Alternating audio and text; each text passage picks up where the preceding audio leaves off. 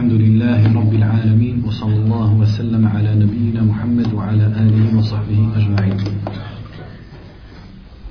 وعند انتشار هذه الفتن والبدع والأهواء سلكت الأجيال التالية لجيل الصحابة الأخيار من التابعين وتابعيهم ومن بعدهم من أهل القرون المفضلة طرقا ومجالات أخرى لحفظ السنة والعناية بها حسب الإمكانات والوسائل المتوفرة لهم في تلك العصور. Il dit donc face à la répansion de ces innovations et de ces troubles, la génération qui a suivi parmi les tabi'in et ceux d'après, ceux qui ont suivi les compagnons, ils ont emprunté des nouveaux moyens selon leurs leur possibilités pour faire face et pour euh, contenir et préserver la sunna du prophète sallallahu alayhi wa sallam. وقد وقد تمثلت تلك المجالات في أولا العناية بحفظها donc c'est cette protection de la sunna et cette assiduité à la sunna, euh, elle s'est manifestée premièrement dans le fait de mémoriser les hadiths. Deuxièmement, le fait de questionner sur Al-Isnad. C'est quoi l'Isnad? Tu prends Sahih Al-Bukhari, tu, il te dit, Al-Bukhari dit J'ai entendu un tel dire, de selon un tel qui a dit, un tel a dit, et ça remonte jusqu'au prophète. Ça, c'est l'Isnad. Donc euh, à cette époque, à la fin de l'époque des compagnons, début de l'époque des tabi'in, il commence à, poser des questions et à se renseigner sur l'isnad. ثالثا البحث في أحوال الرجال ونقلة الأخبار الذي نتج عنه علم الرجال الذي أصبح ميزة ميزة هذه الأمة المسلمة عن غيرها من الأمم Euh, troisièmement, le fait de chercher la situation des hommes, c'est-à-dire ceux qui répètent les hadiths, les transmetteurs de hadiths, dont a, été une conséquence la science qu'on appelle rijal la science des hommes, qui est devenue une distinction de cette communauté musulmane. Ça n'existe dans aucune autre communauté. Parce que, certes, pour comprendre en fait, certes, il faut connaître l'isnad, mais l'isnad dans lui-même, à quoi ça sert si tu ne sais pas qui sont ces bonhommes? Il faut connaître qui ils sont. Donc il faut connaître est-ce qu'ils sont euh, de confiance, c'est-à-dire leur piété, leur degré de piété. Si c'est pas un pieux, un hack, on ne prend pas de lui. Après, une fois qu'on connaît leur piété, il faut connaître aussi leur bopt. Est-ce qu'il sait répéter les hadiths? Ou est-ce qu'il est, est-ce qu'il oublie beaucoup? Est-ce qu'il se trompe beaucoup? Ou est-ce qu'au contraire, il répète le hadith texto comme il les entend, ou un peu en deçà de ça? Vas-y. Hein. De toute façon, ça enregistre. Si quelqu'un il peut trouver quelque chose pour me barrer le rayon du soleil là, à, mettre un truc ou. Ouais, la porte, ouais, si vous voulez la fermer, avez besoin d'air un petit peu. Donc l'isnad, la chaîne de transmission, certes il faut la connaître, mais ça sert à rien de la savoir si tu ne connais pas ces hommes. Et donc tu dois savoir leur l'adala, c'est-à-dire leur caractère. Est-ce que c'est un homme pieux ou pas Et l'adala, ça se rattache à tout ce qui est des ordres de la, religion. Est-ce qu'il les suit ou pas S'il ne les suit pas, déjà son hadith il n'est pas pris. Les hadiths il est pris que des hommes dont on connaît qu'ils font leurs obligations et ils délaissent le haram. Après, leur bab, c'est-à-dire, comme j'ai dit, est-ce qu'il s'est répété un hadith tel qu'il l'a entendu, ou un peu en deçà de ce degré, ou est-ce que c'est quelqu'un qui se trompe beaucoup, ou est-ce que carrément le pire degré, les pires degrés c'est muttaham bil kadib et en dessous c'est kadhab. C'est quoi muttaham bil kadib C'est celui dont il est connu parmi les gens qu'il ment, mais pas sur le prophète. Il ment sur le commerce, il ment sur quelqu'un, pas sur la religion, il ment. Celui-là, on appelle ça muttaham bil kadib, accusé du mensonge, on ne prend pas son hadith. C'est le une des pires catégories de hadith, son hadith. Et pourtant, il peut dire la vérité sur le prophète. Mais, comme on sait qu'il ment d'habitude, on ne prend pas. Et al-kadhab. Al-kadhab, c'est celui dont il a été euh, vérifié qu'il ment sur le prophète. Ça, son hadith, c'est un hadith mawdoua, un hadith inventé. Donc, il faut connaître les degrés. Après, c'est pas seulement les degrés qu'il faut connaître, mais il faut connaître de qui est-ce qu'il a pris pour savoir que quand il nous dit selon un tel, est-ce qu'il veut dire par là, j'ai un hadith qui vient de ce bonhomme, mais en vérité entre lui et moi il y a quelqu'un, puisque je ne l'ai pas rencontré, ou est-ce qu'il veut dire je l'ai entendu? Donc il faut savoir de qui il a pris. Qui a pris de lui Et aussi savoir quand est-ce qu'il est mort, quand est-ce qu'il est vivant. Parce que si on raconte qu'il a entendu d'un muhaddith et on se rend compte, il dit en Irak j'ai entendu un tel qui m'a dit tel hadith, et on se rend compte que les années où il était en Irak, ce muhaddith dont tu parles, il était déjà mort, bah alors c'est qu'il est en train de mentir. Ou il ment pas, mais il se trompe, il mélange, etc. etc. Aussi parfois savoir, ils savent même dans leur vie quand est-ce qu'il a commencé à changer. Ils disent Tara Yara. Par exemple, c'est un bon muhaddith, et par exemple, l'exemple qui est le plus connu, c'est un, des muhaddithines dont la bibliothèque elle a brûlé. Et après, il a commencé à. Il avait plus les livres pour réviser, il commençait à se mélanger dans les hadiths. Ils ont dit le jour, à la date où sa bibliothèque a brûlé, tous les hadiths qu'il a racontés après cette date, il pas Tous des détails de leur vie. Et ça, c'est ce qu'on appelle la science des hommes. La science des hommes, elle a été écrite dès le départ. Je ne vous dis pas à l'époque des Sahaba, mais très tôt, dans, l'époque des Salafs, les livres ils ont été écrits. Et cette science des hommes, elle a été mise à l'écrit, à l'écrit pardon, et elle s'est transmise aussi de, de shir en élève. Et maintenant, on a encore beaucoup de, livres sur ce sujet, parce que non seulement elle a été mise à l'écrit, mais en plus, les ulama, ils réécrivent à chaque siècle. Ils ramènent rien de nouveau, parce que les hommes, c'est les hommes, ça reste les mêmes. Mais ils réécrivent. Ils réécrivent les livres. Par exemple, Ibn Hajar al-Asqalani, il a écrit des livres, pourtant il est sept siècles après le prophète. Mais il a, il, a, il a pris les livres des anciens, il les a refaits mieux ou plus simplifiés, ou alors il réécrit en enlevant des détails qui ne servent pas pour savoir si le bonhomme il est de confiance ou pas, etc. etc. Et aussi la science de la science qui va suivre cette science, c'est la science de Ajah wa Ta'dil, c'est-à-dire qualifier les bonhommes. Et la science de Ajah wa donc c'est une science qui, euh, c'est une science un peu, euh, il faut savoir, c'est connaître les expressions, le vocabulaire employé par les imams. Qu'est-ce que ça veut dire quand il dit un tel fiqa Qu'est-ce que ça veut dire quand il dit un, un tel sadouk donc c'est des mots, il faut connaître leur définition, qu'est-ce que ça implique sur le hadith. Et des fois, un imam, il peut avoir un vocabulaire autre qu'un autre. Comme Ali ibn al-Madini, par exemple, il dit quand je vous dis d'un tel, telle chose, moi je veux dire par là telle et telle chose. Là, comme ça, j'ai pas d'exemple en tête, mais. Ou alors, l'imam Ahmed, il utilise ce mot pour un tel, genre de rapporteur, lui, il l'utilise pour un autre genre. Et il le dit à ses élèves. Il te dit, moi, quand je dis ça, ça veut dire son hadith, il est comme ci, comme ça. Et il note. Ça, c'est la science de Jahwa Ta'dil comment il s'exprime? Dans la science de wa Ta'dil, il y a aussi le fait de savoir si par exemple on a d'un même imam plusieurs paroles sur un, même rapporteur. On, cherche ce qui dit l'imam Ahmed sur tel rapporteur, on trouve un coup il dit thiqa, un coup il dit da'if. Comment est-ce possible? Donc on doit regarder chronologiquement laquelle des deux il a dit en dernier.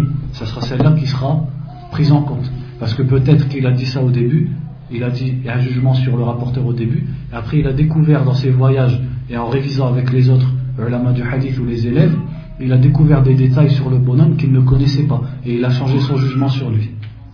Aussi dans al Ta'dil, connaître comment, quand un bonhomme il est jugé par les ulama du Jarh Ta'dil, les imams du Jarh Ta'dil de chaque époque, et il est jugé de façon différente. Un tel il dit c'est un thiqa, l'autre il dit c'est un Taïf, comment est-ce qu'on fait? Lequel on va prendre? Comment on va regrouper les paroles des salafs, les paroles des imams? Et donc à partir de là, il faut connaître aussi at-tabaqat, ça veut dire les, époques des différents imams du Jahwa Ta'di. Quand on dit les imams du Jahwa Ta'di, c'est-à-dire les gens qui on demandait qu'est-ce que tu penses d'un tel? Et il te dit daif, comme par exemple, il y en, il y en avait énormément. L'imam Ahmed, Al-Tirmidhi, Ali ibn al-Madini, euh, Yahya al-Qattan, il y a beaucoup, Al-Nasa'i, euh, Ibn Hibban, qui est un peu plus loin dans la chronologie, etc. Tout ça, c'est des imams du Jahwa Ta'dil. Ils ont qualifié les bonhommes et ils ont aussi écrit pour dire tel bonhomme il est comme ci ou comme ça. Comme Ibn Abi Hatim, il a un livre qui s'appelle Al-Jahwa Ta'dil. Qu'est-ce que tu trouves dedans? Quand tu lis ce livre, il t'explique pas c'est quoi le Jahwa Ta'dil. Il te met plein de bonhommes et il te dit à chacun ce qu'il en pense. Avec des preuves. Ça veut dire s'il te dit il est faible, parce que regardez dans sa version du hadith, il a ramené comme ça, alors qu'il a contredit quelqu'un qui était plus confiant que lui. Il compare les chaînes de transmission pour savoir si le bonhomme il est de confiance ou pas. Un exemple, ils vont prendre les hadiths de l'imam Malik. L'imam Malik, ça c'est une, montagne, ça bouge pas. Ces hadiths ils bougent pas, c'est les, hadiths 100% sûrs. Ou alors Shu'ba ibn al-Hajjaj par exemple. Ça c'est les montagnes du hadith. Et un autre, il ramène le même hadith du même shir que l'imam Malik. sur plusieurs hadiths, il a entendu le même shirk que l'imam Malik. Eh ben, on va comparer. Est-ce qu'il le ramène comme lui? Et on se rend compte que souvent il contredit l'imam Malik, ou alors il met un bonhomme, il change le nom, ou il change le sens. Qu'est-ce que ça veut dire? Ça veut dire qu'il ne sait pas bien rapporter les hadiths, et donc on va le classer dans telle catégorie. L'autre, on se rend compte, tout ce qu'il dit comme l'imam Malik, donc ça veut dire c'est un c'est un homme de confiance, etc. C'est comme ça, c'est un travail encyclopédique, c'est un travail gigantesque. Et Jahwa Ta'dil aussi, pour continuer là-dedans, comme je vous disais, un bonhomme il va être qualifié par, par des imams de différentes façons. Eh bien, il faut connaître aussi la voix de chaque imam. C'est-à-dire, ils te disent, tu as trois grandes voix. Tu as la voix des euh, Didin, comme certains, comme euh, ils disent souvent sur Ibn al-Hajjaj, c'est-à-dire ils voient un défaut chez le bonhomme, ils jettent le hadith. Ils le qualifient de taif, etc. D'autres qui sont à l'opposé, laxistes, mutasahilin, comme il cite souvent Tirmidhi par exemple. C'est-à-dire lui il est plus, euh, plus euh, simple, il va moins juger durement les bonhommes. Euh, même un rapporteur pour d'autres il va être faible, lui il va dire je prends son hadith, parce qu'il le juge avec moins de dureté. Et al-mu'tadilin, ceux qui sont entre les deux, comme l'imam Ahmed, l'imam al-Bukhari, ça veut dire ils sont ni trop laxistes ni trop durs. Donc il faut connaître tout ça pour pouvoir, toi à la fin, enfin toi, en réalité c'est ni vous ni moi, mais pour que le savant il, juge, ou l'étudiant hadith, il juge à la fin le bonhomme, est-ce qu'il est darif, est-ce qu'il est, etc. Et c'est sur ça que le muhaddith il va se baser. Donc imaginez-vous qu'un hadith, il faut connaître sa chaîne de transmission. Il faut connaître les bonhommes qu'il y a dedans, il faut connaître leur vie, pour savoir est-ce que vraiment un tel il a entendu d'un tel, etc. Et connaître leur degré d'authenticité et de fiabilité. Et une fois que tu as connu que tout ça, ça suffit pas. Parce que peut-être que des fois la chaîne de transmission en apparence, c'est que des bonhommes de confiance et c'est que des bonhommes qui se sont connus. Donc en apparence, le hadith il est bon.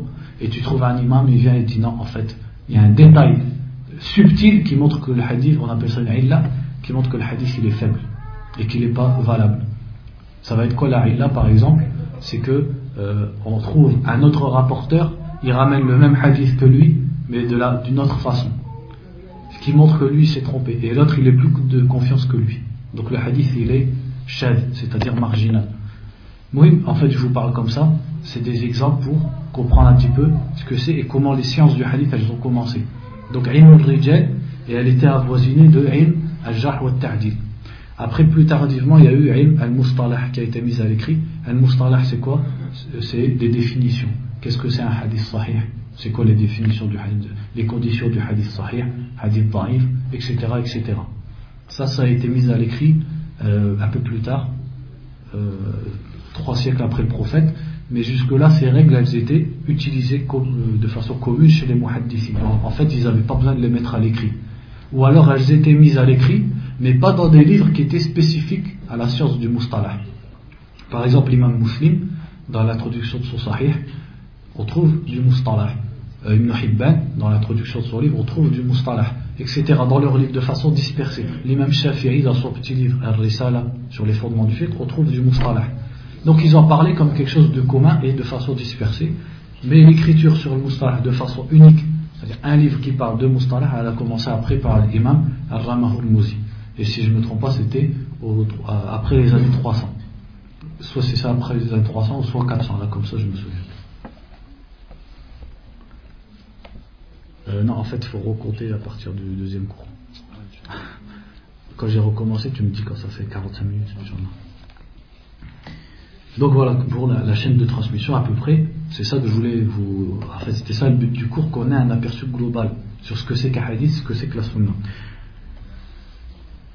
Après, il dit, et ça, cette science des hommes, il n'y a que la communauté musulmane qui a C'est-à-dire un chrétien, quand il te dit, Jésus a dit, il n'y a ni chaîne de transmission, ni connaissance des rapporteurs de la chaîne, ni rien du tout. Eux, tout ce qu'ils ont, c'est l'évangile. Jean a dit, et Jean, il n'a jamais rencontré Jésus. Il n'a peut-être même pas rencontré des gens qui ont rencontré Jésus. Et il te dit, Jésus a dit. Donc un musulman, qu'est-ce qu'il dit tout de suite? Comme il disait les salafs, Dis-nous tes bonhommes de qui tu tiens tout ça. Et ils n'ont pas de bonhomme. Donc déjà la religion, depuis le début, elle est elle est, pas, on ne peut pas la prendre si on juge de façon islamique.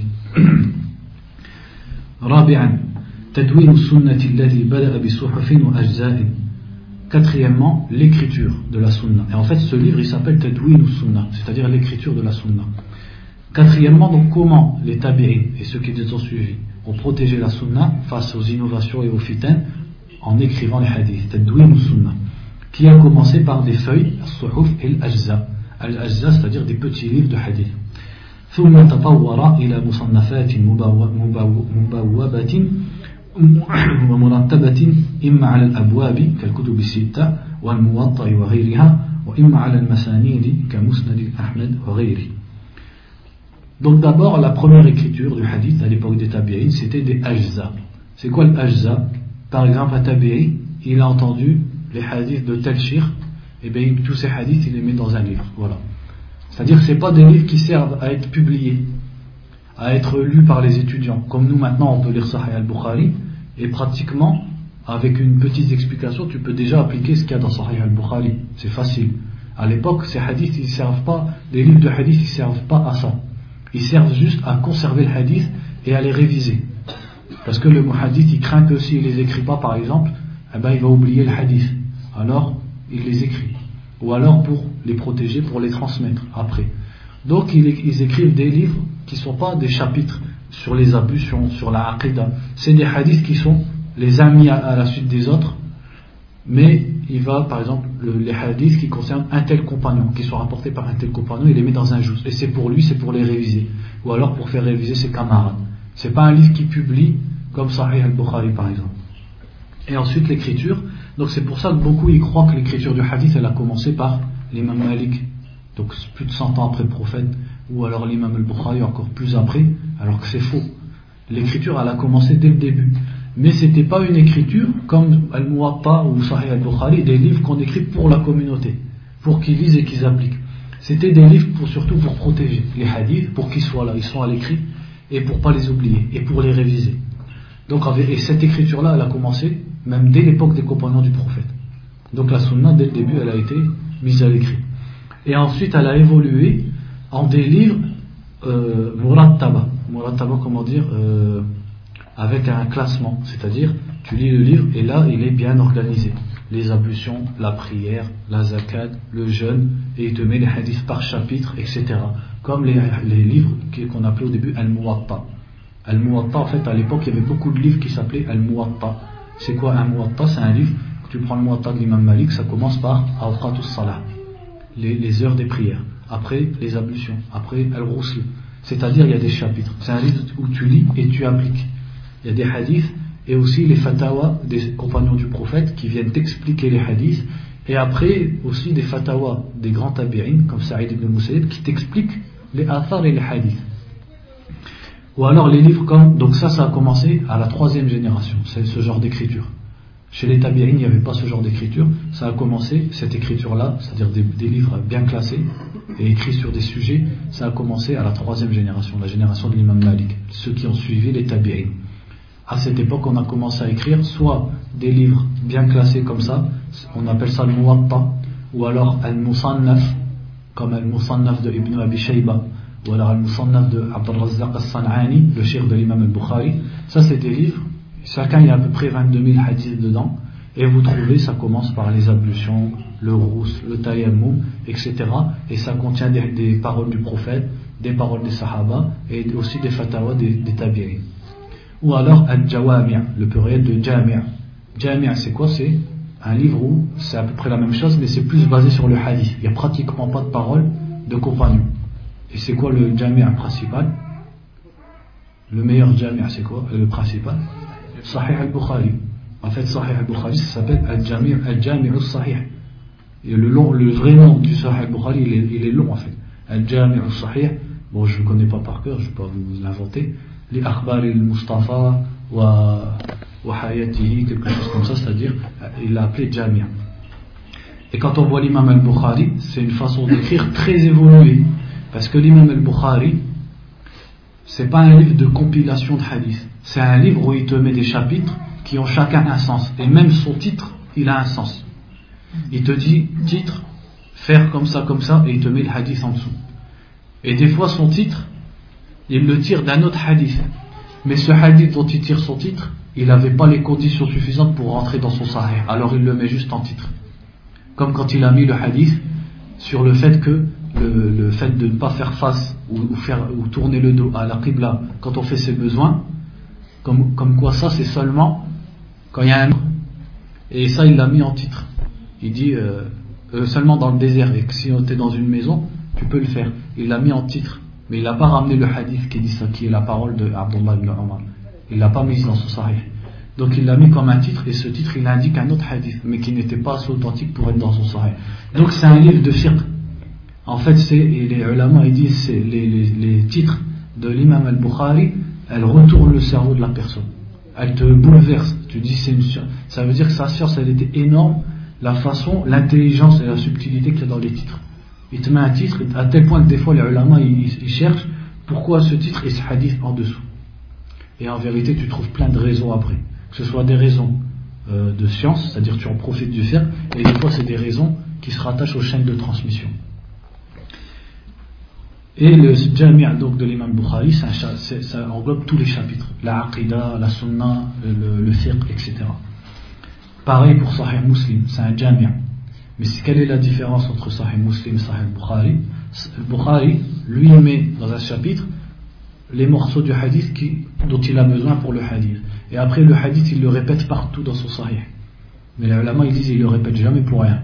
Quand il l'a mis là, il le répète là, là, il va le mettre avec une autre chaîne de transmission qu'il a apprise pour le même hadith. Donc il y a toujours un bénéfice. Mais seul le capte l'étudiant éveillé. Et seul en profite l'étudiant éveillé, le savant. Sahih Muslim, non. Sahih Muslim, tu prends l'ourdo, tous les hadiths sur l'ourdo, tu les trouves dans le même chapitre. Et il les répète pas après pratiquement. Après, Sunan al-Tirmidhi, c'est aussi un jami'. Et donc, c'est-à-dire, c'est un livre qui englobe tout. Donc, c'est comme ça que je vous dis que l'écriture a évolué. Il y a aussi les livres qu'on appelle al-Masanid, le pluriel de Musnad, qui a commencé aussi à être écrit à cette époque. Donc, le Musnad par rapport au Jami', donc il y a une partie de livres qui sont écrites par chapitre, et le Musnad, c'est pas vraiment ça, c'est même pas du tout ça, c'est plus un livre de compilation mais plus évolué que ce qui s'écrivait à l'époque des Tabi'in. C'est quoi un Mousnad C'est un livre qui est écrit par compagnon du prophète. Si par exemple tu prends le Mousnad de l'imam Ahmed, qui a à peu près 30 000 hadiths, les premiers hadiths c'est un chapitre Abu Bakr. C'est-à-dire tous les hadiths qui, qui, ont à la fin Abu Bakr a dit j'ai vu le prophète faire ça ou j'ai entendu le prophète dire ça. Donc les hadiths ils peuvent parler de plein de choses différentes. La aqidah, les ablutions, la, la sunna, les règles, la zakat, etc. Il les met tous sous Abu Bakr parce qu'il remonte à Abu Bakr et ainsi de suite. Après Omar, après Othman, après Ali, après les dix autres qui ont été promis au paradis, après ceux qui ont combattu la bataille de Badr, après ceux qui ont combattu la bataille de Uhud, après le reste de ceux qui ont fait l'émigration de de Mecca à Médine, après les Ansar, etc. Donc un mousnad, c'est une compilation.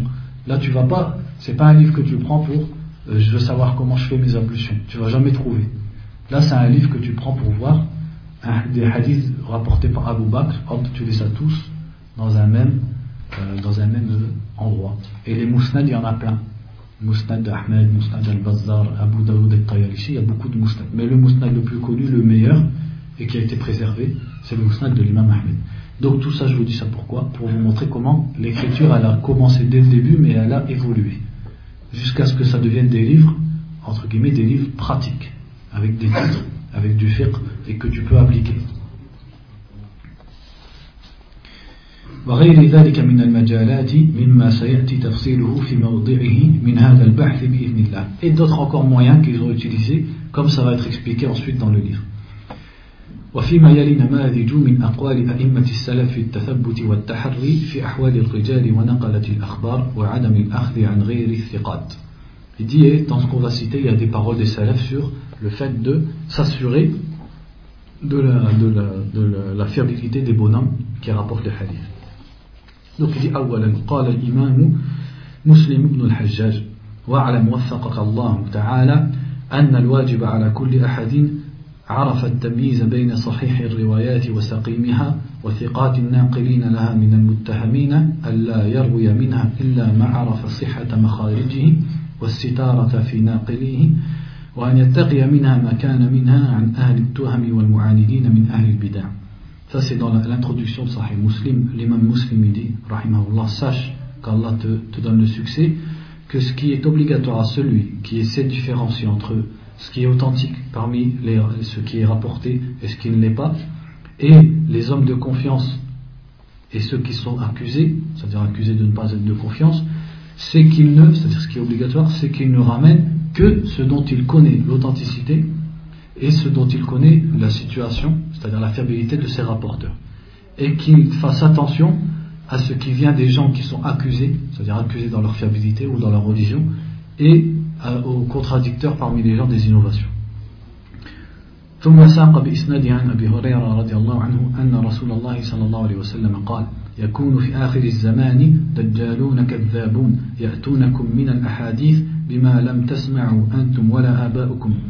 فإياكم وإياهم لا يضلونكم ولا, يفتن ولا يفتنونكم Et après, il a ramené le hadith où Abu Huraira a dit que le prophète sallallahu alayhi wa sallam a dit il y aura à la fin des temps des dajjal. Dajjal, ça veut dire quelqu'un qui trompe et qui ment. Et des menteurs, des, des trompeurs menteurs, qui vous viendront avec des hadiths que vous n'avez jamais entendus, ni vous, ni vos ancêtres. Alors prenez garde à eux et que eux prennent garde, qu'ils ne vous égarent pas et qu'ils ne vous troublent pas. et ça, ça rappelle que donc les hadiths inventés, ils ont, ça, ça a existé après, avec les troubles, etc. Et les ulama, il n'y a pas un hadith inventé qui n'a pas été euh, dévoilé. Et sans que celui qui l'a inventé, on sache qui c'est qui l'a inventé. Et on connaît sa situation.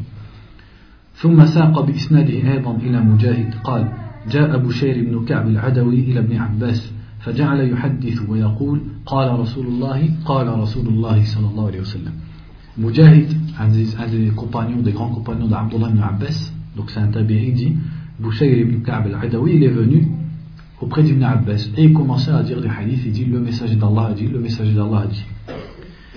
فجعل ابن عباس لا يأذن لحديثه ولا ينظر إليه. Et Ibn Abbas il commence à, il, il le, entre guillemets, il le considère pas, il l'écoute pas, il le regarde pas. فقال يا ابن عباس ما لي لا أراك تسمع لحديثي donc l'homme il lui a dit Oh Ibn Abbas, pourquoi je te vois, tu, tu m'écoutes pas Il lui a dit Je te raconte des hadiths du messager d'Allah et tu ne m'écoutes pas. فقال ابن عباس إنا كنا مرة إذا سمعنا رجلا يقول قال رسول الله صلى الله عليه وسلم ابتدرت أبصارنا وأصغينا إليه بأذاننا فلما ركب الناس الصعب والذلول لم نأخذ من الناس إلا ما نعرفه Ibn Abbas il lui a dit auparavant, quand on entendait quelqu'un dire le messager d'Allah a dit, nos yeux se fixaient sur lui et on concentrait nos oreilles sur lui. Il dit mais quand les gens ont commencé à mentir, et on ne prend du prophète que ce qu'on connaît. Que ce qu'on connaît, ce ne veut pas dire les hadiths qu'on connaît, c'est-à-dire que ce qu'on connaît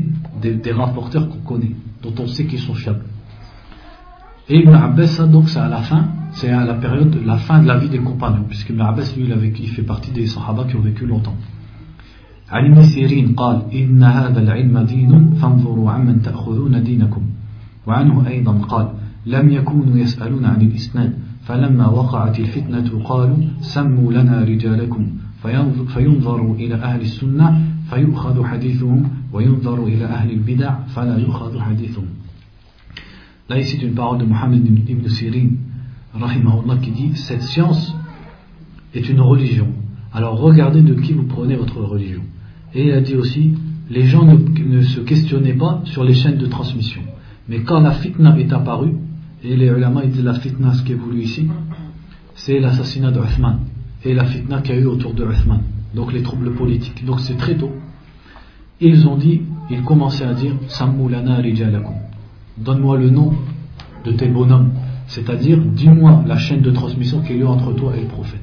Donc très tôt dans l'islam, les gens ils ont commencé à a demandé la chaîne de transmission.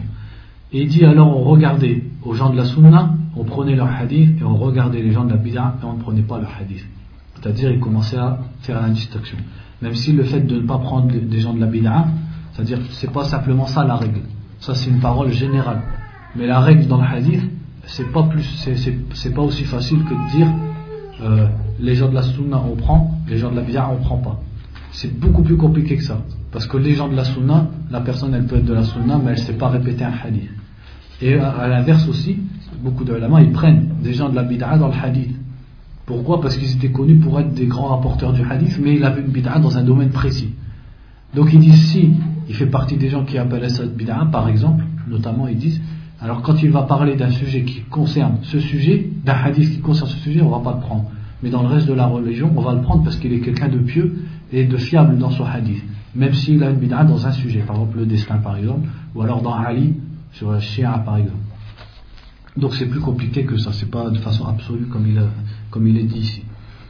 وعن عبدان بن عثمان المروزي قال سمعت عبد الله بن المبارك يقول الإسناد من, الإسناد من الدين ولولا الإسناد لقال من شاء ما شاء Ici, salaf rapporte une parole de Abdullah ibn al-Mubarak. Abdullah ibn al-Mubarak, c'est un imam de la génération de l'imam Malik, à peu près. Un des salafs, il disait à propos de lui, il disait, je ne connais pas de mérite aux compagnons du prophète sur Abdullah ibn al-Mubarak, si ce n'est qu'ils soient les compagnons du prophète. Il dit, la chaîne de transmission fait partie de la religion, et s'il n'y avait pas la chaîne de, la, de transmission, qui veut aurait dit ce qu'il veut. عن علي بن شقيق قال سمعت عبد الله بن المبارك يقول على رؤوس الناس دعوا حديث عمرو بن ثابت فإنه كان يسب السلف Ali ibn Shaqiq dit J'ai entendu Abdullah ibn Mubarak toujours rahimahullah, dire devant tout le monde délaisser le hadith de Amr ibn Thabit car il insultait les salafs. C'est-à-dire, s'il devait aller jusqu'à dénoncer la personne pour que les gens ils se méfient de son hadith, il le faisait pour protéger les hadiths. وعن عمرو بن علي الفلاس قال سمعت يحيى بن سعيد قال سألت سفيان الثوري وشعبة ومالكا وابن عيينة عن الرجل لا يكون ثبتا في الحديث فيأتيني الرجل فيسألني عنه. قالوا أخبر عنه أنه ليس بثبت. عمرو بن آه، يحيى بن سعيد القطان أدزيم عبد الحديث دي جي كيستيوني سفيان الثوري الشعبة ومالك سفيان بن عيينة دوك سا سي parmi les imams de Dunya à l'époque. Et je leur ai posé la question sur une personne qui n'est pas de confiance dans le hadith et quelqu'un il vient me demander à propos de lui. Ils m'ont dit tu, tu informes qu'il n'est pas de confiance. C'est-à-dire tu ne le caches pas. وقال عبد الله بن المبارك قلت لسفيان الثوري إن عباد بن كثير من تعرف حاله وإذا حدث جاء بأمر عظيم فترى أن أقول للناس لا تأخذوا عنه قال سفيان بلى عبد الله بن المبارك toujours il dit J'ai parlé à Soufiane al-Thawri à propos de Abbad ibn Kathir, il lui a dit Tu sais très bien comment il est. Et alors, est-ce que je dois dire aux gens de ne pas prendre de lui Et Soufiane il lui a dit Bien sûr. قال عبد الله فكنت إذا كنت في مجلس ذكر فيه عباد أثنيت عليه في دينه وأقول لا تأخذوا عنه Et Abdullah ibn Mubarak il dit Quand je m'asseyais avec des gens et qu'on parlait d'Abbad ibn Kathir par la suite, je le, je le louais pour sa religion, pour sa piété, et après je disais ne prenez pas de lui. وعن الحميدي عن ابن عيينة قال كان الناس يحملون عن جابر قبل أن يظهروا ما أظهر فلما أظهر ما أظهر اتهمه الناس في حديثه وتركه بعض الناس فقيل له وما أظهر قال الإيمان بالرجعة Ici, il ramène une parole de Soufayn ibn Uyayna qui dit les gens portent, euh, se transmettaient les hadiths de Jabir. Donc là, je ne sais pas de qui il parle. Quel, quel est ce Jabir Il dit jusqu'à ce qu'il extériorise ce qu'il a extériorisé. Et quand une fois qu'il a extériorisé ce qu'il a extériorisé, les gens ont délaissé son hadith. Et on lui a dit c'est quoi qu'il a extériorisé Il a dit Al-Ruja'a. Al-Ruja'a c'est le nom d'une innovation qui était connue à cette époque.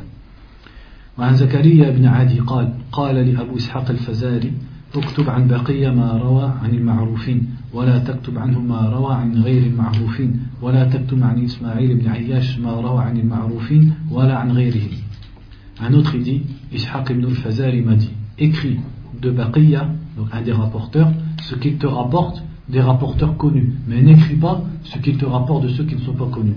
Et n'écris pas du tout les hadiths de Ismaïl ibn Ayyash, ni de ceux qui sont connus, ni de ceux qui ne sont pas connus. Donc ça c'est quelques paroles en vérité, mais si vous lisez les livres de Jahwa Ta'dik et al c'est des milliers de paroles comme ça que vous allez trouver. Ça c'est juste pour vous montrer en fait c'est quoi la morale de ces, ces paroles, c'est comment ils dénonçaient les rapporteurs, les, les mauvais rapporteurs. Même s'ils pouvaient les aimer, parce que c'était des gens pieux, mais s'il est faible dans sa mémoire, il devait le dire, et il le dit. وعن ابن المبارك قال لو خيرت بين أن أدخل الجنة وبين أن ألقى عبد الله بن المحرر لاخترت أن ألقاه ثم أدخل الجنة فلما رأيته كانت بعرة أحب إلي منه Ibn Mubarak dit à propos d'un homme qui s'appelait Abdullah ibn Muharrar. Il dit Il dit avant que j'entende parler de lui, j'aurais préféré, si on m'avait dit rentrer au paradis, j'aurais dit je veux le rencontrer avant de rentrer au paradis. Il dit une fois que je l'ai rencontré, je préférais le, le crottin d'un chameau que ce bonhomme.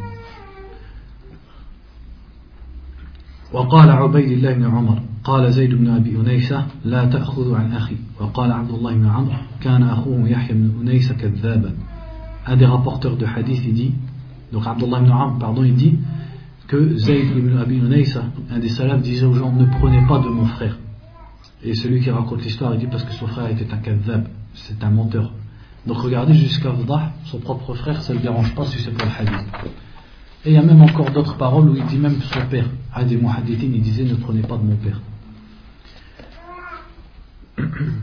combien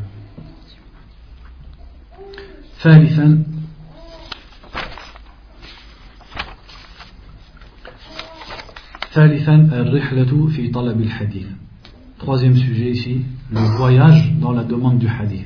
Parce que si les muhaddithines ils ont appris tout ça, ils ont fait tout ça, c'est pas comme nous maintenant, le livre il est sur l'étagère. Il n'y avait pas de livre de référence. Il fallait, si tu voulais apprendre les hadiths, il fallait les prendre de ces rapporteurs. Et donc les rapporteurs, ils étaient dispersés. C'est-à-dire que les Sahaba, après la mort du prophète, avec le djihad, ils se sont dispersés. Certains au Shem, d'autres en Irak, d'autres au Yémen. Après, ils sont allés même en Égypte, même plus vers l'Asie, vers Khurasan. Et chacun porte de la sunna ce qu'il porte. Vers tout compagnon ne connaît pas toute la sunna. Mais chaque compagnon a quelques hadiths ou beaucoup de hadiths. Donc si tu veux le maximum de hadiths, qu'est-ce que tu dois faire? Tu dois prendre le maximum de compagnons. Et les générations d'après, ben, ils doivent prendre du maximum de tabi'in et de rapporteurs. C'est pour ça qu'ils voyageaient jusqu'à ce qu'on dit un tel il a pris de 1000 shir, un tel il a pris de 2000 shir, l'autre il a pris de 3000 shir, c'est-à-dire les hadiths. Donc il dit سبق القول عند الكلام عن مكانة السنة في الإسلام بأن السنة وحي من الله وأنها المبينة لما أشكل من كتاب الله Il dit on a déjà parlé comme quoi la sunna dans l'islam c'est une révélation et qu'elle explique le livre d'Allah. فلما كانت السنة هذه المكانة أولاها السلف غاية الاهتمام وبذلوا من أجل جمع الحديث وأسانيده كل ما, كل ما في وسعهم Donc comme elle a cette importance, la sunna, les salafs ils lui ont donné toute la, une grande importance et ils ont fait tous les efforts pour, pour, la, pour la mémoriser et pour connaître ces chaînes de transmission.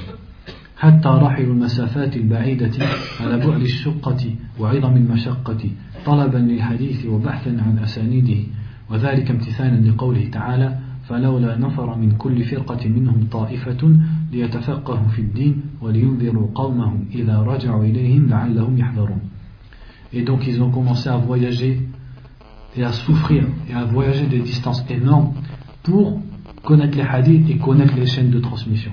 Comme Allah a dit, en suivant la parole d'Allah, pourquoi une, un groupe de chaque groupe d'entre eux ne partirait-il pas pour apprendre la religion et pour qu'ils avertissent leur peuple quand ils reviennent à eux afin qu'ils craignent le, hadith dans, le verset dans Surat At-Tawbah وقوله صلى الله عليه وسلم من سلك طريقا يلتمس فيه علما سهل الله له به طريقا إلى الجنة et le hadith qui dit celui qui emprunte un chemin pour chercher une science Allah lui facilite par ce chemin un chemin au paradis وقد كانت الرحلة في طلب الحديث من لوازم طريقة المحدثين ومنهجهم في التحصيل العلمي Et ça c'était une obligation pour les muhaddithin, c'est-à-dire c'était étais obligé de passer par là. قال الحافظ ابن الصلاح إذا فرغ من سماع العوالي والمهمات التي ببلده فليرحل إلى غيره ابن الصلاح محدث des années 600 et quelques qui dit quand l'homme a fini d'entendre les hadiths qui sont dans sa région il doit voyager pour entendre les autres hadiths وعن يحيى بن معين أنه قال أربعة لا تؤنس منهم لا تؤنس منهم رشدا حارس الدرب ومنادي القاضي وابن المحدث ورجل يكتب في بلده ولا يرحل في طلب الحديث يحيى بن معين il disait il y a quatre personnes n'attend pas qu'ils soient guidés et parmi les quatre il a dit un homme qui écrit les hadiths qui sont dans son pays et ensuite il ne voyage pas pour apprendre les hadiths وعن أحمد بن حنبل رضي الله عنه أنه قيل له أيرحل الرجل في طلب العلو فقال بلى والله شديدا لقد كان علقمة والأسود يبلغهما الحديث عن عمر فلا يقنعهما حتى يخرج إلى عمر فيسمعانه, فيسمعانه منه On a questionné l'imam Ahmed en lui disant est-ce que l'homme doit voyager pour avoir al-ulu Al-ulu, quand on traduit comme ça, ça veut dire la hauteur. En fait, ce qu'il veut dire par l'ulu, c'est quoi C'est que la chaîne de transmission soit la plus courte possible. Par exemple, toi, tu es euh, un hadith à Médine, il entend un hadith. Ce hadith, celui qui le raconte, c'est un muhaddith de Médine qui est passé par l'Irak. Et donc, il a entendu d'un élève d'Irak qui a entendu d'un shir d'Irak. Donc, entre toi et le shir d'Irak, il y a trois ou quatre personnes. Qu'est-ce que tu fais? Tu vas directement au shir d'Irak. Comme ça, il n'y a plus personne. Ta chaîne devient plus courte. on appelle ça le. L'homme, il demande à l'imam Ahmed Est-ce qu'un homme, il voyage pour le ulu Il lui a dit Wallahi. Il dit Bien sûr, il faut, il faut voyager. Il dit Al-Qama et Al-Aswad, c'était parmi les tabi'in. Il dit Ils entendaient le hadith de Omar, une parole de Omar, ça ne leur suffisait pas jusqu'à ce qu'ils voyageaient à Omar. Sachant que Al-Qama et Al-Aswad, ils étaient de d'Irak. Donc ils entendent avec la chaîne de transmission, mais pour avoir le plus de sûreté et de fiabilité, ils voyagent à Médine jusqu'à Omar. Donc les milliers de kilomètres qu'ils font pour entendre directement de la bouche de Omar. وعن إبراهيم بن أدهم رضي الله عنه قال إن الله تعالى يدفع البلاء عن هذه الأمة في رحلة أصحاب الحديث Ibrahim ibn Adham disait Allah enlève l'épreuve de cette communauté par la cause des voyages des gens du hadith. C'est-à-dire comme il y a des gens chez eux qui voyagent pour le hadith, Allah il leur enlève les punitions et les malheurs. وروى الخطيب بإسناده إلى عبد الله بن أحمد بن حنبل قال سألت أبي عمن طلب العلم ترى له أن يلزم رجلا عند عند عنده علم فيكتب عنه أو ترى أن يرحل إلى المواضع التي فيها العلم فيسمع منه قال يرحل ويكتب عن الكفيين والبصريين وأهل المدينة ومكة Il dit, Abdullah ibn Ahmed, il dit J'ai demandé à mon père, donc Ahmed ibn Hanbal, est-ce que tu vois qu'un homme, il s'accroche à quelqu'un et il prend la science de lui, ou alors il voyage? Il dit Au contraire, il voyage. Il voyage et il écrit les hadiths des gens de Koufa en Irak, des gens de Basra en Irak, des gens de Médine, des gens de la Mecque. Il reste avec les gens et il écoute tout.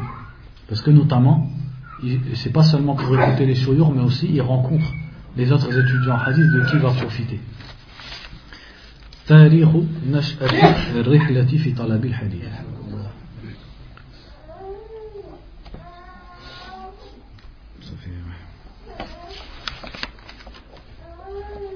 Je sais que vous avez envie d'entendre la suite, mais ben, sera pour. Euh, Je vais juste vous raconter une histoire qui est normalement elle est trois pages après, mais on va finir par ça, Inch'Allah.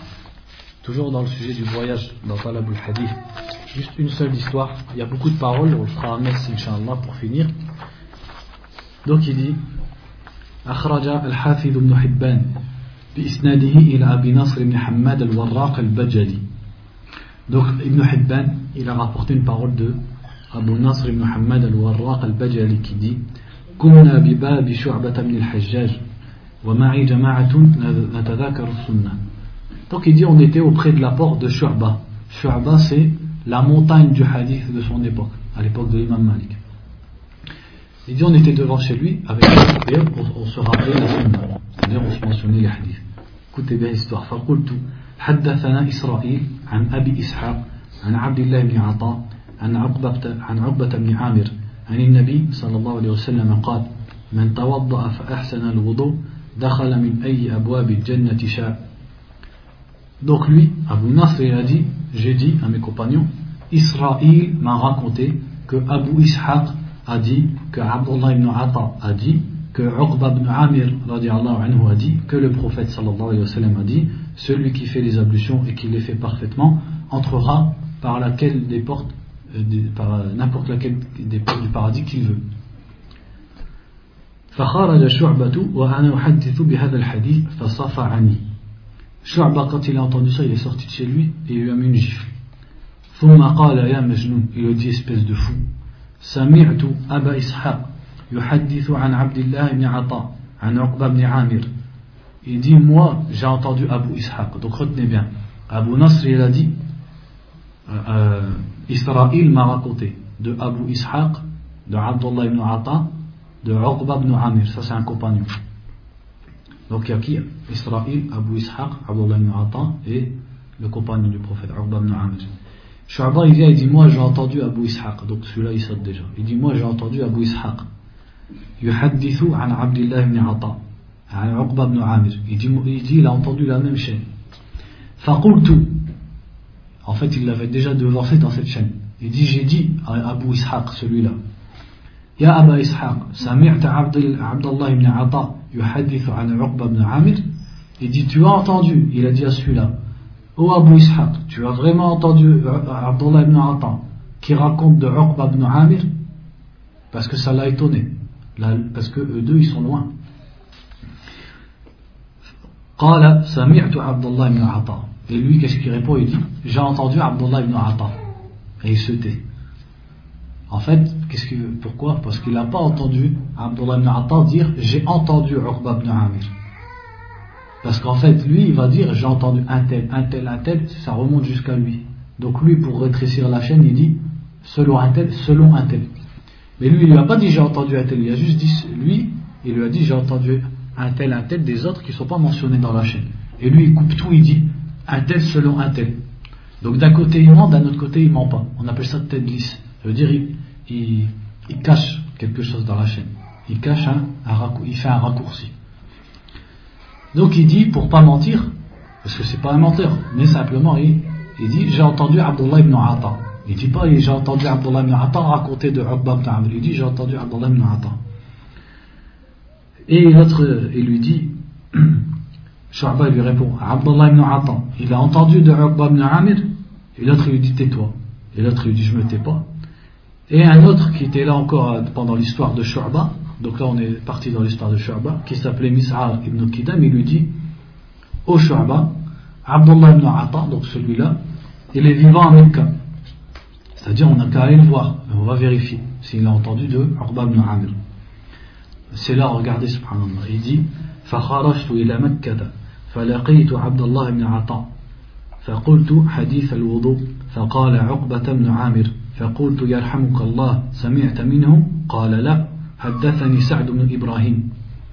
Donc il part à la Mecque et il rencontre. Donc là déjà il est, Shu'ba à ma connaissance, il est en Irak. Il part à la Mecque pour trouver Abdullah ibn Atta. Il le trouve, il lui dit le hadith de. Et il lui dit bah, ça vient de Urba ibn Amir, donc celui-là, le dernier, le compagnon. Il dit qu'Allah te fasse miséricorde. Tu l'as entendu de lui Il dit non, je l'ai entendu de Sa'd ibn Ibrahim. Il dit فأتيت مالك بن أنس وهو حاج فسألته عن سعد بن إبراهيم فقال لي ما حج العام فلما قضيت نسكي مضيت إلى المدينة فلقيت سعد بن إبراهيم Donc, quand il était à la Mecque, il a rencontré l'imam Malik qui faisait son pèlerinage.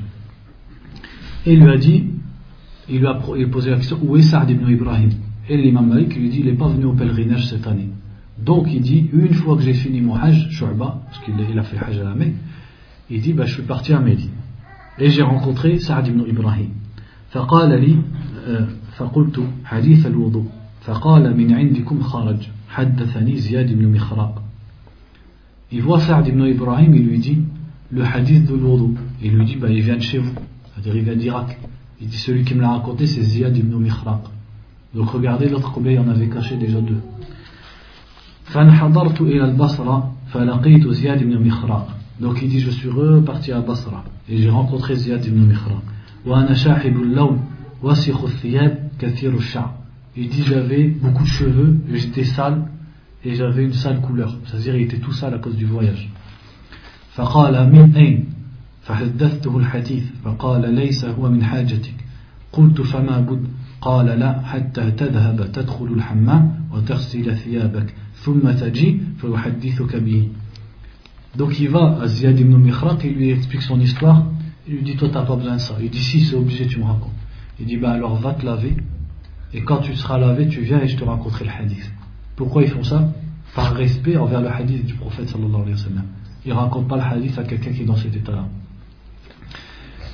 Alors il dit hammam wa thiyabi thumma. Donc Shu'ba il est parti au hammam, il a lavé ses vêtements, seulement après il est revenu voir Ziyad. فقال حدثني شهر بن حوشب عن أبي ريحانة Et l'autre il lui dit, celui qui me l'a raconté c'est Shahar ibn Hawshab selon Abu Rayhana. Donc ça fait combien de bonhommes cachés dans la chaîne en fait Entre Abdullah ibn Atta et l'autre il y en avait quatre. فقلت هذا حديث صعد ثم نزل دمر عليه ليس له أصل Et c'est là que Shu'ba a dit ça, c'est un hadith qui est monté. Qu'est-ce qu'il veut dire par monter Se dire il était court, Thumma et après il est descendu. Ça veut dire il était court, en vérité, on s'est aperçu qu'il était, la chaîne elle était longue. Il a une longue chaîne, et il dit il n'a pas de base, effacez-le. Parce que, bon, moi à ma connaissance, je sais, Shahad ibn al il est daif. Ça, je pense, soit c'est pour ça ou pour une autre raison. Il a dit le hadith il est faible, effacez-le. Donc c'est même pas pour apprendre un hadith qu'il a voyagé, c'est pourquoi C'est pour s'assurer de la chaîne de transmission et pour pouvoir vérifier l'authenticité et la fiabilité. Donc là, quand tu es venu, tu as fait 200, 300, 400 km, tu rien fait. Tu as galéré, tu as dormi, tu as été aux toilettes, tu as fait la queue, tu rien fait du tout. Par rapport à ce que on n'a rien fait du tout par rapport à ce que eux ils ont fait. Donc salaf c'est comme ça qu'ils étaient. Donc si tu veux être salafi, eh ben ou essaye seulement de les imiter dans ça. Et prends ton courage à deux mains et pars. Parce que la science, elle va pas tomber du ciel. Elle pourra jamais venir et toi tu es là, internet, euh, bon entre deux cours, un petit FIFA de euh, PES 2008, mercredi soir c'est pas grave, Barça, Manchester, etc. Il n'y a pas de ça. Si vraiment tu veux l'ilm, ça, tout ça il faut sacrifier, il faut, l'effacer. Il faut prendre son courage demain et il faut faire les sacrifices. Parce que c'est ça qu'ils ont fait.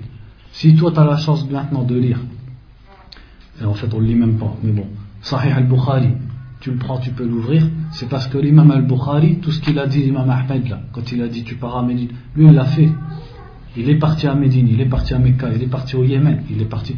Il dit, raconte une histoire où, au Yémen, une fois il était dans une grotte parce que c'est comme ça à l'époque, il n'y a pas le F1, il dort dans une grotte. Et ils étaient à deux. Et il avait un seul thawb. Et pendant la nuit, il met son thawb sur un vêtement à l'entrée de la grotte, l'air de dire, il y a quelqu'un ici, rentrez pas. Donc il est tout nu. Et il se réveille le matin et le thawb, il est parti. Qu'est-ce qu'il fait? Et à la fin, il n'a pas d'argent. À la fin, il faut attendre que l'argent il vienne de son compagnon pour l'envoyer au souk pour acheter un thawb. Il revient, après seulement il repart. C'était ça leur vie. L'imam Ahmed, il va avec une caravane et pour qu'ils l'acceptent avec lui, donc les, commerçants, tout ça, il leur dit ben, Laissez-moi, moi je vous lave votre vaisselle et vos vêtements, et comme ça je vais gratuitement avec vous. L'imam Ahmed ibn Hanbal, il lave les vêtements des gens, des commerçants, peut-être des gens qui étaient des faux sacs, etc. Pourquoi Pour voyager pour le hadith? Nous, on t'a même pas demandé ça. On t'a demandé Riyad Salihin ou Bouloir al-Marab, au moins prends-le, au moins lis un petit peu. Au moins écoute, essaie de profiter un peu des cours, profite de ton temps, etc. Et la première chose dans ça, c'est quoi? C'est la langue arabe. C'est-à-dire, on trouve plein d'excuses, et la langue arabe, subhanallah, comme il dit souvent le frère Abou Asma, tu vois des frères, ça fait 2 ans, 3 ans, 4 ans, 5 ans, 10 ans, qui se dit salafi, et il ne sait pas parler l'arabe. Tu lui tends un livre en arabe, il ne sait pas dire. Ça, c'est la honte. Alors qu'il y a 100 ans, dans tous les pays du monde, les gens, ils connaissaient plein de langues. Et c'était même pas pour une question de religion, c'était comme ça, c'était la culture, c'était normal. Avant qu'on soit infesté par PS2, coupe UFA, euh, je, je sais pas quoi, euh, les dessins animés, les séries, etc. Avant qu'on soit infesté par tout ça, les gens, ils étaient, même en dehors des musulmans, sans parler des musulmans, les gens, ils étaient, entre guillemets, saints et ils lisaient, ils se renseignaient. Et nous, maintenant, musulmans, et de Ahl Sunnah, où est Tu lui demandes l'arabe Ouais, non, galère. Ouais, maintenant j'ai marié, j'ai un enfant. Machallah, il y a un enfant. On dirait qu'il y a une tribu. Les salafs, ils avaient 10, 20 enfants, et ils voyagent, ils partent, ils reviennent, il y a deux, trois femmes, ils, partent, et même dans les ulama actuels, tu vois, il y a deux, trois femmes, 10 enfants, 15 enfants, et tu vois, c'est un muhaddith. Oh, j'ai un enfant galère. Machallah. Ton enfant, c'est gogé magogé. Hein? En tout cas, tout ça, c'est des leçons qu'on doit retirer. Donc c'est pour ça que je voulais vous transmettre un peu. Premièrement, pour qu'on ait une vue globale de ce que c'est que le hadith. Parce qu'on aime bien dire qu'on est les gens du hadith, mais on ne sait pas ce que c'est qu'un hadith. N'importe quel, euh, par exemple, maintenant les évangélistes ou un orientaliste, il vient, il va te parler du hadith, tu ne sauras pas te défendre. Tu vas dire, ben ouais, je sais pas et tout, sur l'authenticité des hadiths. Ou alors, sans aller aussi loin que ça, les gens d'innovation, parmi les gens de la spéculation. Ils te disent, ouais, mais c'est un hadith, il n'y a qu'un seul rapporteur à chaque stade de la chaîne, alors et ça parle d'un alors c'est des choubouhettes. Comme une fois j'ai lu, ils ont fait Sahih al-Bukhari en français, enfin, euh, pas Sahih al-Bukhari complet, mais les hadiths de Sahih al-Bukhari, sans les répétitions. C'est un orientaliste qui a fait ça dans les années 50 ou 60. Donc regardez, un orientaliste donc, qui croit ni en Allah ni au jour dernier, et il traduit, ça veut dire qu'il a connu l'arabe, et il traduit Sahih al-Bukhari, complet. Et la Muqaddima, il tape sur la sunna du prophète sallallahu alayhi wa sallam. Il dit le Coran, certes, c'est fiable, mais la sunna, ta ta ta ta ta, selon un tel orientaliste hollandais, seulement 5% des hadiths pourraient être rattachés au prophète. T'es qui hollandais?